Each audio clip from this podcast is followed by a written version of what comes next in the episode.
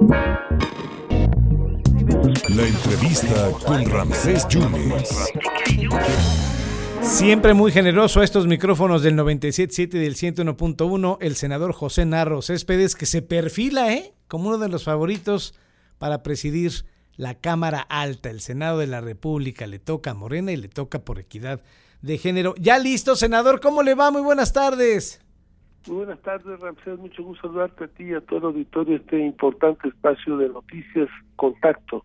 Eh, ¿Cuál es el interés de, presidir el Senado, eh, senador eh, José?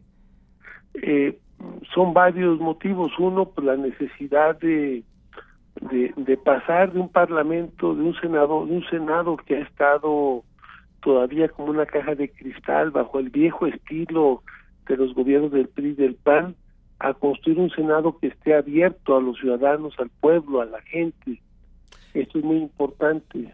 O sea, no necesitamos un parlamento abierto para un tema, necesitamos un senado abierto para los temas de la sociedad, para que el senado pueda coadyuvar, atenderlos, a resolverlos, apoyarlos, porque al final nosotros llegamos con ese, con esa, con esa expresión de más de 30 millones de votos que son a los que nos debemos. Y esa gente eh, nos la ganamos porque recogimos su esperanza, y esa esperanza de la gente no se puede dilapidar, no se puede tirar, no se puede eh, ahora convertir en frustración, en enojo, en reclamo. Hoy necesitamos que esa esperanza siga viva. Para eso los legisladores, los senadores tenemos que abrir las puertas, pero también los senadores tienen que recorrer el territorio, tienen que ir a rendir cuentas, tienen que informar a la gente lo que estamos haciendo, lo que se ha hecho. No es un informe al año, este protocolario, este de magnificencia, ese tema de, de recorrer a la gente que votó por nosotros, ir a rendirle cuentas, ir a decirle lo que hemos hecho y también informarle lo que lo que lo que se está proponiendo hacer y también escucharlos para ver qué es lo que se requiere que podamos hacer por ellos. Dos, necesitamos un Senado que armonice su relación con los otros poderes, no podemos tener un Senado eh, distanciado del Poder Ejecutivo, de los otros poderes, de los órganos autónomos y de los gobiernos de los estados. El Senado es la casa del federalismo. Necesitamos un Senado que tenga, fortalezca su relación con los gobiernos estatales y armonizar las leyes. O sea, necesitamos un Senado, porque hay leyes federales, eh, pero en los estados las leyes locales no se, no se han modificado ni se han adecuado a la misma a la actual circunstancia. Por poner un ejemplo, la ley sobre los derechos indígenas, los pueblos indígenas, eh, eh, que se hizo a través de aquella gran movilización del ejército zapatista y se modificó el artículo 2 de la Constitución, muchos congresos estatales no han adecuado sus leyes a, a, lo que planteó la, a lo que se planteó en la Constitución. Entonces todo eso había que armonizarlo. Eh, tercero, porque queremos llegar al Senado para poder lograr también abatir el rezago legislativo. Tenemos más de 70 nombramientos pendientes.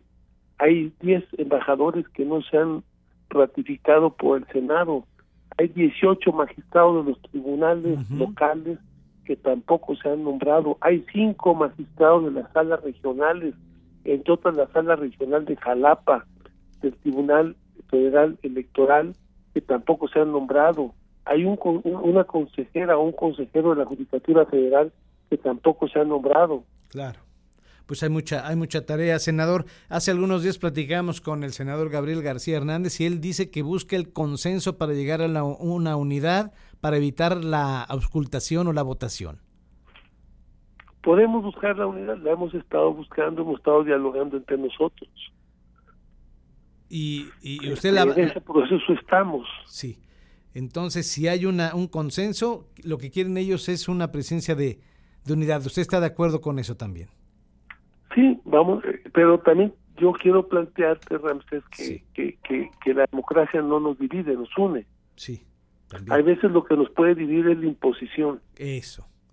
Pero la democracia los une. Dicen que el caballo negro. Porque creo que el método que se plantea que es una tómbola, pues pudo haber dado resultado en la primera etapa del nacimiento de Morena, pero creo que las cosas han cambiado.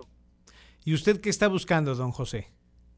Yo quiero, estoy buscando presidir la mesa directiva del Senado para poner al Senado, para poner la mesa directiva y los órganos del Senado al servicio de los senadores. Ya. Al servicio de la gente. Inclusive los del Grupo Plural. A los del Grupo Plural también, a Lilita y a todos. O sea, necesitamos un Senado, una presidencia del Senado que sea institucional. Ya. Oiga, senador. Al margen de que por qué Cocholata voy o por eh, qué candidato voy, o sea, que seamos institucionales, que a cada quien le demos su lugar y los tratemos con respeto y abramos los espacios para el diálogo y para la construcción de los acuerdos. Eh, bueno, eh, el Senado es algo muy importante. A mí no me gustaría decirlo como un premio de consolación, pero se habla que el caballo negro pudiera ser Higinio Martínez y que pudieran darle la presencia como un premio de consolación a lo de la candidatura del Estado de México. Bueno, yo creo que no es ninguna consolación. O sea, hay mucha disparidad entre una gobernatura y la mesa directiva del Senado. Sí. Este, no hay punto de comparación. Yo creo que eh, alguna gente puede ubicarlo así. Creo que no es lo correcto, ¿no? Pero bueno, si él tiene aspiraciones, porque él había expresado que no, este, bueno, pues puede también participar. Aquí estamos en un escenario abierto y democrático, ¿no? Aunque él también ha dicho que él iría si hay unanimidad. Lo veo complicado. Sí. ¿Y, cuándo se haría este ejercicio? ¿Cuándo se sabría, senador? Eh, el próximo martes, mañana y pasado mañana se instala la plenaria de Morena. Entendemos que la votación se había planteado, está, está programada para llevarse a, llevarse a cabo el miércoles por la mañana. Eh, senador, dos puntos más. Hay fuego amigo, senador. Ahí lo adjudican usted con la desaparición de dos marinos que estaban a su disposición como guaruras. ¿Qué ha pasado con eso? Yo sé que ha ido a la fiscalía usted. Bueno, este, eh, eh, yo quiero decirte que el tema lo está revisando la Fiscalía General de la República. Sí. Inicialmente también se inició la investigación en la Fiscalía de la Ciudad de México.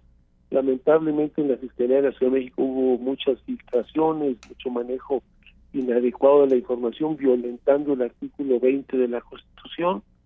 Y a partir de todo eso, eh, la Fiscalía General de la República trajo el, tema entendido también que son funcionarios, son elementos del gobierno federal lo que los que no no no están no han aparecido, ¿no? Yo quiero decirle que uno, que nosotros que no solicitamos los marinos. No. Decían que la alcaldesa de, Acapulco no se los mandó la alcaldesa de Acapulco a su cuidado. No, no, no. O sea, yo ya demostré ante la fiscalía que eh, eso no se hizo. O sea, no nunca se autorizaron por la alcaldesa para que estuvieran los marinos conmigo. Nunca. nunca. Perfecto. Por eso le Los marinos nunca estuvieron bajo mi resguardo. No hay ninguna autorización de la alcaldesa eh, el vehículo que dicen que yo les facilité a los marinos tampoco es cierto porque ese vehículo venía desde Guerrero con ellos. No tengo nada que ver con ese vehículo ni es mío ni, ni es un comodato mío ni nada ni lo conozco el vehículo. Perfecto. Y pues por eso le decía que pues ya esto ya lo declaramos. Hoy precisamente vamos a ir a la Comisión Nacional de Derechos Humanos porque uno porque la filtración que se hizo que se llevó a cabo violentó eh, mis derechos humanos. Pues sí, porque que eh, nos ponen en riesgo a nosotros mismos. Eh, y, dos, sí. vamos a acudir, hoy vamos estamos llevando el escrito en un momento más porque también queremos pues que la investigación se agilice, ¿me entiendes? Claro, y, que no haya duda. esto no significa que no me interese o importe qué pasó con esta persona, pues ojalá que este, aparezcan, ¿no? Porque no se sabe si si están desaparecidos, están prófugos o qué ha pasado con ellos. Perfectamente, pero usted se, Ahora, entendemos que ha habido una gran distorsión de los hechos y, y, una gran manipulación para impulsar una guerra sucia contra nosotros. Es que a eso porque pues a unos nos ven como una como algo que no les ayuda, este aquí en el Senado o afuera del Senado, ¿no? entonces quieren desacreditarnos a nosotros para que no lleguemos a la mesa directiva del Senado. Le agradezco mucho la confianza. Por último, senador, si mañana usted fuera el presidente del Senado, ¿qué va a pasar con el asunto del senador Jaime Bonilla? Se habla que no lo querían integrar al Senado, ya llegó. ¿Qué va a pasar con ese asunto? él es senador, lo ratificó el Tribunal Federal Electoral. él ya asumió su responsabilidad nuevamente, ya tomó la protesta correspondiente. Perfecto. No, él no se puede hacer nada.